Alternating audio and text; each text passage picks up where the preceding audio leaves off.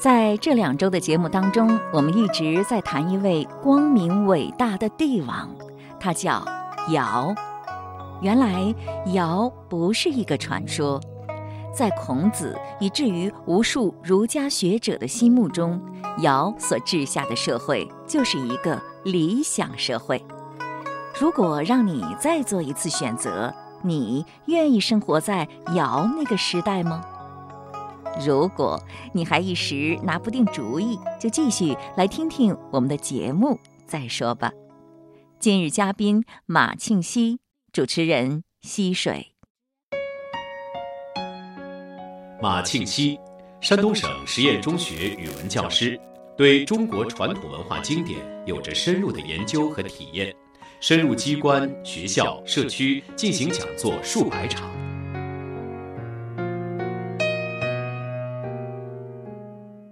要是这么说来，尧那个时代就是一个很美好、很美好的理想社会的样子了。可是，在一般人的心目当中，那么那么遥远的过去，四千多年前啊，那得多原始啊，简直就是原始社会，你说呢？我感觉应该不是原始社会，不是 有这么高智慧的领导者，这么上轨道的政治形态，我感觉应该是过得很富庶。我们总是觉着好像现在的生活要高于古代，这实际上是未必的。我们可能有了一些机械化的东西，古代所没有。我就举一个例子啊，比如说商业，宋代的商业繁荣程度可能远远的要胜于我们现在当今世界的任何一个国家。有好多人，嗯，我们调查，不管是中国的还是外国的一些有名的学者，你最想生活在哪个国家、哪个时期啊？啊，好多好多人选的就是最想生活在中国的宋朝。那肯定不会选择是尧的那个时代。他们对尧的那个时代呀，不了解，不了解。嗯，老认为是神话传说，还有日本人，你像我们不知道他是故意的曲解，还是真的不理解而产生误解，说那时候传说尧是个什么小爬虫，舜是个什么，哎，我就感觉到很荒谬，因为他们对我们国家这种政治上的至高的治理状态，他很隔阂，这种以道治天下，这都属于形而上的内容，那好多人实际上是理解不了的。我就曾经看到过一段记录，是说那个时候的物质生活条件确实是很差的。你像当时尧住的房子，他就是住的茅草房，房子就是用几根没有经过打磨的原木撑起来的。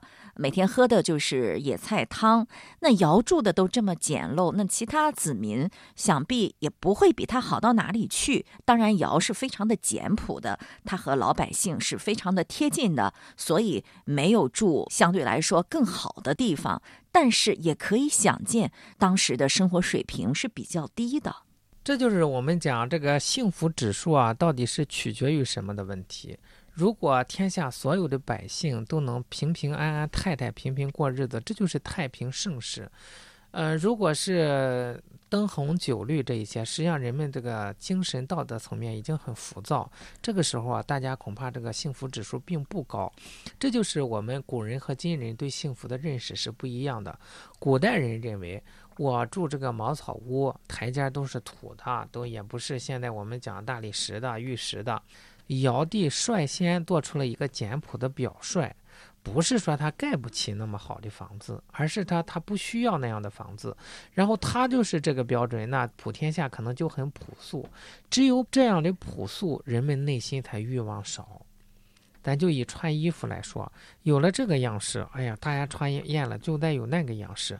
大家看有了那个样式，咱们再出那个样式，始终在出奇出巧，那么人就很累。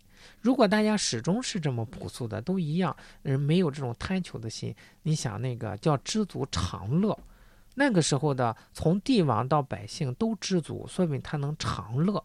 那这种快乐是无法用金钱来衡量的，无法用金钱来购买的，但是老百姓自自然然就得到了，所以不能以他住的是什么样子，穿的是什么样子来衡量这个人是不是快乐。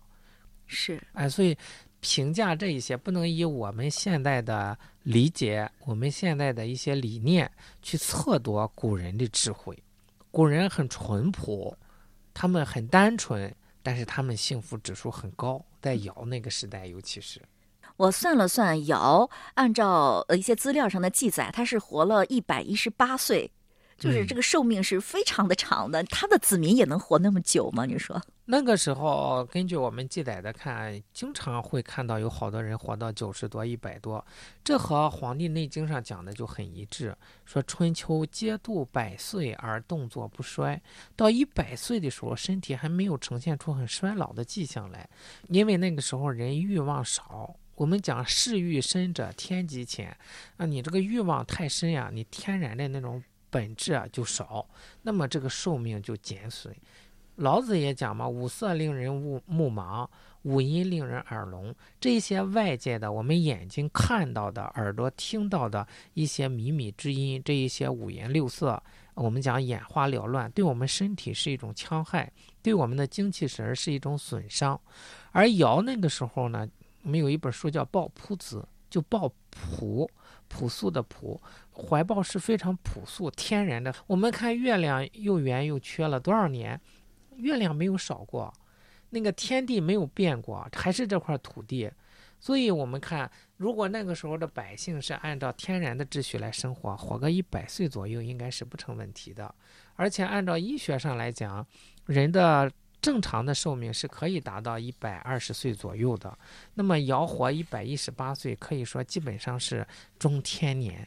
但是那时候自然灾害比较多，那就比较容易影响人的寿命了。是的，那就是死于意外。呃，那个时候人也比较少，洪水泛滥，可能有就这种毒蛇猛兽比较多，感这种瘴疠之气而死，这是另一个方面。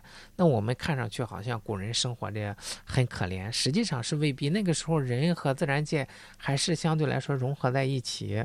动物都有天敌，大部分那人也有啊，他们也怕人，人也怕他们，这是一种也算是一种生态的平衡。但是我们用我们的自己的智慧，我们能凿井而饮，能耕田而食，动物可能就不行。这样在我们远离这些灾害的前提下，我们就可以过得很好。而且尧呢，专门，嗯，比方说告诉大家怎么种。派人来种，而且专门管理这些野兽，管理山林，管理沼泽，管理它里面的山里的猛虎啊，都有专人的看管，就是这个呀，有这个官。我们现在有个鱼，尔虞我诈的虞，就专门负责掌管山林田猎这一块的。啊，这一些都派了专人看守，最大可能的预防了像您说的那种情况，所以老百姓就可以很安定的生活。嗯，他也是有各种的官员各司其职啊。嗯，老百姓也就相对安定了。嗯，呃，看来如果想要活得长一点，像尧这样的话，就应该日出而作，日落而息，按照自然规律来生活，少一些想法，少一些欲望，少玩一点游戏，多一些劳作，是不是就能活得久一点？嗯，是这个样子的。我们看现在，你比方说是在南方云贵山区里面，有一些少数民族的老人，他们抽烟，抽那个旱烟，那个地方都产烟嘛，是喝茶。喝浓茶，但是呢，他们都活了一百多岁，实际上就是因为他们与外界比较隔绝，内心比较质朴，比较知足。那这样来说，也能活得很长寿。今天我们在这儿还传授了一下养生之道，这就是《黄帝内经》里面讲的道理啊，就是要寡嗜欲，这种嗜欲要少，那么就是正气能内守，邪气就不来，自然不但能长寿，而且是健康长寿，少病少恼。看来，要想获得比较幸福的生活，与这个物质条件其实关系也是不大的哈。尧那个时候，老百姓的生活肯定是比较原始的那样一种状态，但是幸福指数还是挺高的。是，实际上你想想，人的需求有多少呢？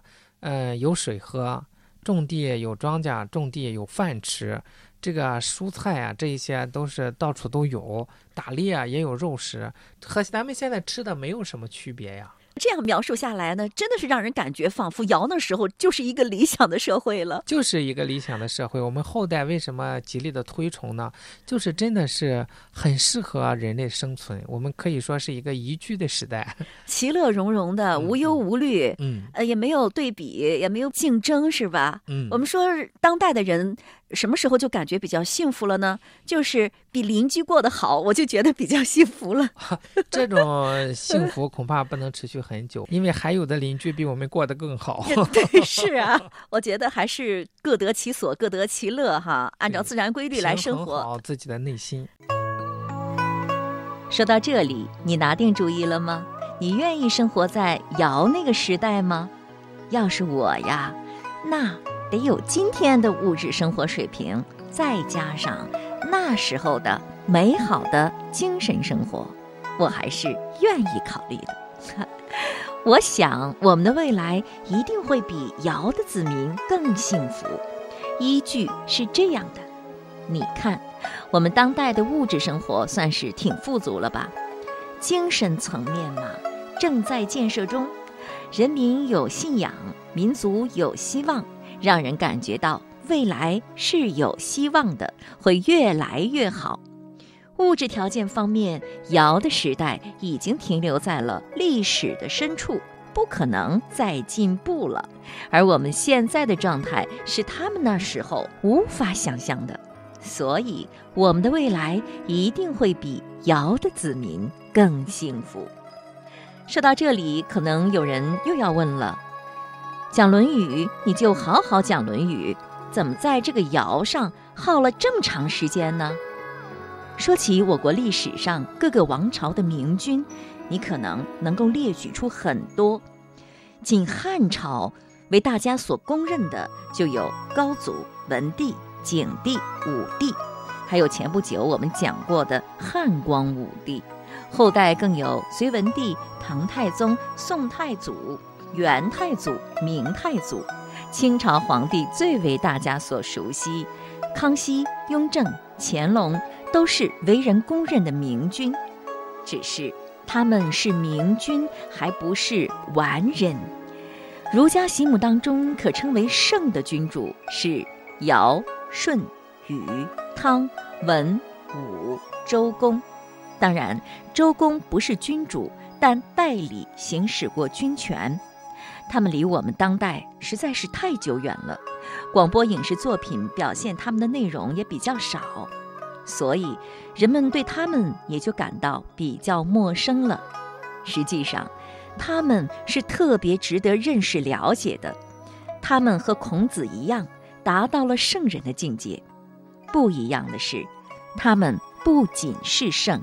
还是君，有德又有位，就更有条件德备四方，让天下人受益了。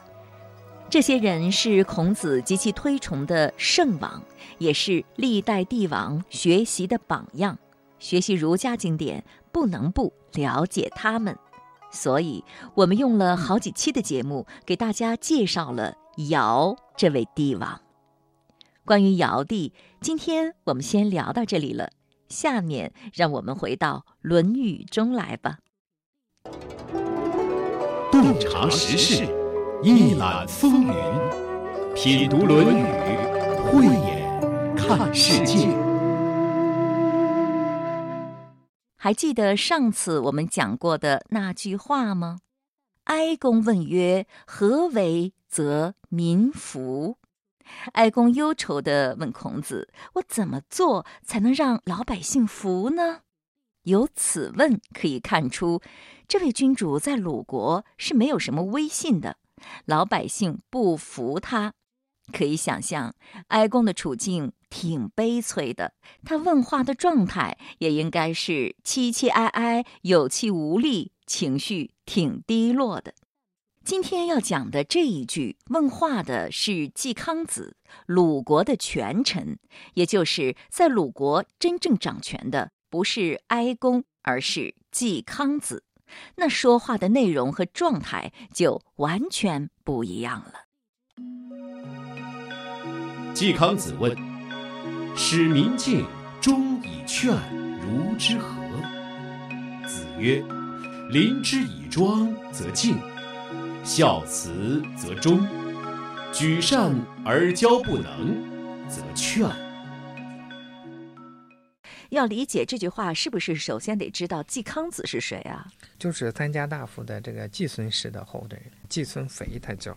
他的爸爸季桓子好像就是把孔子赶出鲁国的那个人吧？嗯，然后季康子又把孔子迎回来了，嗯还用冉求把这个来打鲁国的齐国人打回去了。嗯，季康子这个人也是比较有本事的一个人吧？我们就怕这种权臣家里出有本事的人，哦，那对国家没有好处吗？没有什么好处啊。他想的是他们本家族的利益。而且我们看一看这两则放在一起是很有味道的。上一句一个国君问我怎么做，老百姓就服啊。这一句你看，这是权臣的口吻，我要让老百姓尊敬我，忠诚我啊，自己要学好，怎么办？它明显的是很强势的语气。使老百姓使哎民敬，哎使老百姓尊敬哎，我我要让他们怎么怎么样。中以劝是什么意思呢？以就是以相当于并列啊，就是敬、忠、劝这三个方面。劝是什么意思呢？劝就是相勉为善，老百姓都得学着好一点。老百姓学好一点，嗯对我要忠诚，对我哎要尊敬，对还要学好一点对。这个以在这儿就相当于和吗？哎，相当于一个连词。那他就是把自己实际上放在了君主的地位上，是吧？所以我们看这个权臣，让他们要听我的。他不是说我们怎么样让老百姓听国君的啊或者什么的这样的啊。所以上面是一个无能的国君的口吻，特别可怜。这是权臣的口吻，特别的蛮横。我们通过这个语气啊，就可以读出这种感觉来。国君呢就特别的孱弱，呃，季康子呢又非常的霸道。嗯，那孔子怎么回答他的呢？你给大家解释一下这。个夫子的回答就非常的好。你看，他问的是我让老百姓做到这些怎么办？夫子的回答是：临之以庄则敬，孝慈则忠，举善而教不能则劝。夫子的回答是：不要说让老百姓怎么样，你要想达到这个结果，要看你怎么做。哎，一下子就归到他的修身上。嗯临就是面对，以少数对多数就用临。面对百姓的时候要庄重。我们现在讲一身匪气，很蛮横，那洋洋得意。前面临之以庄，就是说居上位的人，那这个之就是百姓，下边则敬，就是百姓自然尊敬你。也就是说，你想让老百姓尊敬你，你先要尊敬百姓，庄重起来。下面孝慈则忠，如果你率以孝，这是讲自己对上要孝。他这里是说让季康子对他自己的父母要孝吗？当然也可以说这个孝，你教导百姓要孝，怎么教导百姓孝啊？那首先你自己得先要孝啊。嗯那慈，在这里啊，这就牵扯到我们古代为政的一个观念，我们讲是爱民如子。呃，周文王视民如商，如保赤子，就像那个刚生下来的小孩子，我们照顾他一样，对百姓就要这个样子。慈是我们讲父慈子孝嘛，你对百姓要慈，要慈爱，要关爱他们，那么这个时候他们自然就忠诚于你。举善而教不能，推举出好人来，然后对于这种不能善的人，我们要教导他应该怎么做，为什么要这么做，这样老百姓就相关而善，哎，彼此都是往好路上走。是这个样子。子。我们看夫子这个回答是非常非常的机智的，既点出来，哎，你想要的结果，哎，怎么样达到，同时又归结到你想要实现这个目标，你就得修养好你自己。嗯，你觉得季康子会照着孔子的话去做吗？很难，因为这种权臣往往洋洋得意，只是去会要求别人，很少会要求自己。难道他不知道要做好自己才能够使别人尊敬他、对他忠诚吗？他对夫子并没有这样的信心。他未必相信他的哎话。，是的，他要求的实际上是眼前的利益。啊，他就希望有个什么招儿让他们都尊敬我，但是我还不需要去那个样子做。从古到今不都是这个样子吗？领导都希望下属你得尊敬我，至于我怎么样你别管。哎，那实际上这就是背道而驰。实际上，他这种做法就是非常急功近利的，他根本就不管长远的发展会是怎么样的，就只考虑呃怎样使我眼前的权利得到稳固就可以了。嗯，那这句话可不可以理解为，就是季康子想请教孔子，教导自己如何巩固自己的统治地位？可以这样来讲。他就想怎么样老百姓对我更好一点，结果夫嗯子回答的是你自己修养的更好一点吧。季康子有此问，是不是他觉得老百姓对他不敬不忠，觉得自己领导不力呀、应该是这个样子。周公就是封到鲁国，周公治理，所以鲁国的百姓啊，都对这个礼格外的，相比较其他的国家来说，要格外的重视一些。季康子作为权臣，他本身的作为，百姓心里是不以为然的。我感觉孔子所教导的这句话，在一些非常好的时代，很多帝王都是这样做的。像尧舜禹，什么文景之治、乾康盛世，都是帝王对自己要求比较高，然后这整个时代就显得比较的昌隆盛世了，是吧？嗯，是的。那这句话其实他是教导领导具体做什么事了吗？我感觉是不是讲的就是一些大原则？哎，是比较原则性的东西。那领导只要是在最根本的事情上把握好了，风气导正了，确切的说，讲的是领导要修身，尤其是前个临之以庄、孝慈，这都是修身；举善教不能，这些是相对来说是对外一些举措。就是说要修好身，把握好这个原则，其他的问题就能够顺理成章的、顺其自然的自然解决。嗯嗯，纲举的目章嘛，要从根本上做起。那做领导的话，按照孔子的说法，呃，这样看起来好像也挺简单的。嗯，很简单，但是做起来很难啊。比如说孝，那孝又有有好多个方面，具体怎样尽孝啊？光《弟子规》里面讲的就非常的具体，还有《孝经》啊，《论语》里面，嗯，所以孝这一点要做好了就很难。还有慈，对下属、对百姓这种慈爱。哎，真正放下架子，像对待伤病之人，尤其是自己的孩子病了那样照顾的时候，这都是很难的。嗯。但是我感觉修身还是要比领导去事无巨细的管好各种事情要容易得多。你做好自己，其他的自然的就能够按照你期待的方向去发展了，而不是像那个灭火队员一样哪着火了去哪儿扑火。我觉得这样的话就会很麻烦。是，这就是证明了上面一句“君子之德风，小人之德草，草上之风必严”。那当帝王要这么做，作为一名普通的领导，实际上也要这么做，是吧？嗯。那在外当领导要这么做，在家里当家长也要这么做，是吧？那肯定啊。那在家里，我觉得要临之以庄，就显得就更难了。所以古人才讲要远者近之，近者远之。在家里面容易没有界限，所以适当的，尤其是这个男性家长要适当的有一点威严，要庄重，不要很轻浮。现在咱们还是好，是小家庭，以前是大家庭，一个家族可能有好几百人，那这个就显得更重要。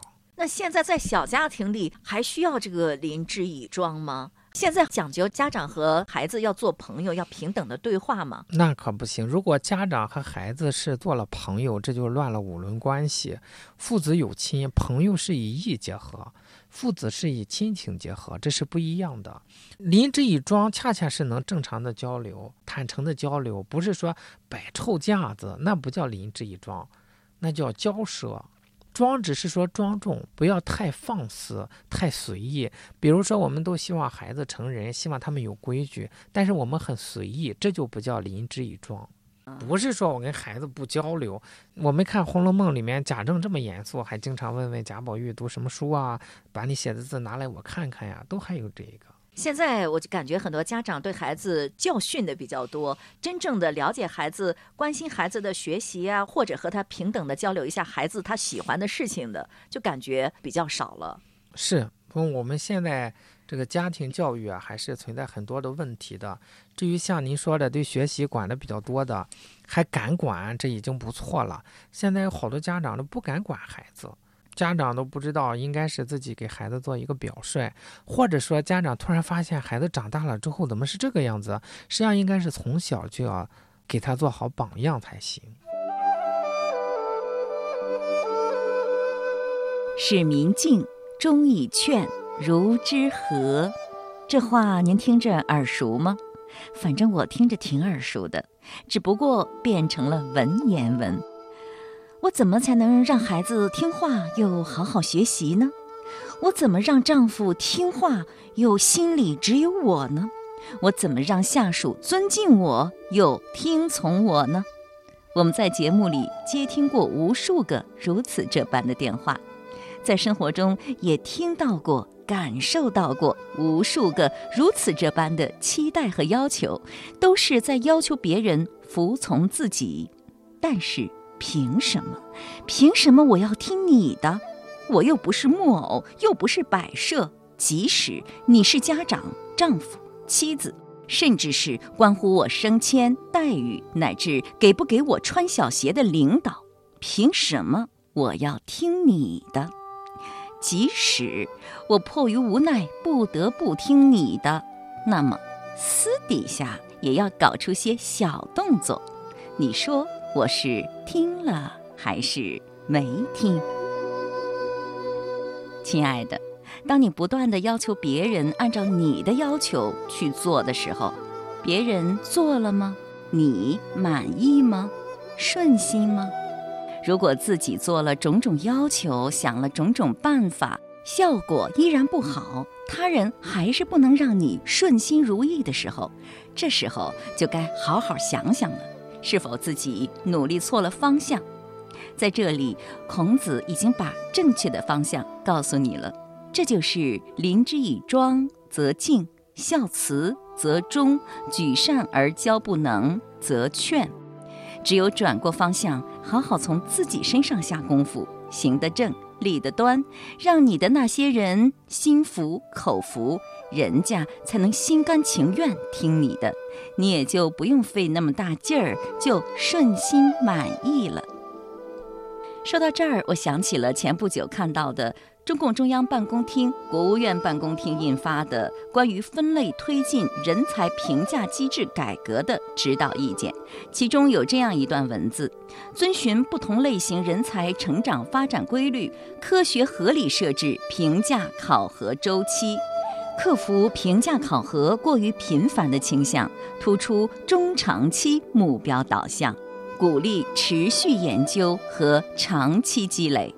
在我看来，不仅研究人才取得研究成果需要一段时间的积累才能够逐渐成熟，其他很多工作也一样。如果催促的太急，要求的太多，你的那些人也就只有用弄虚作假、形式主义做表面文章的方法来应付你了。包括你的丈夫、妻子、孩子。他们也会给你搞出个形式主义，做出个表面文章来的。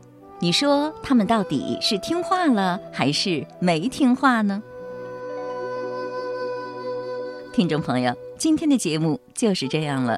主持人溪水代表节目嘉宾马庆西，感谢您的收听。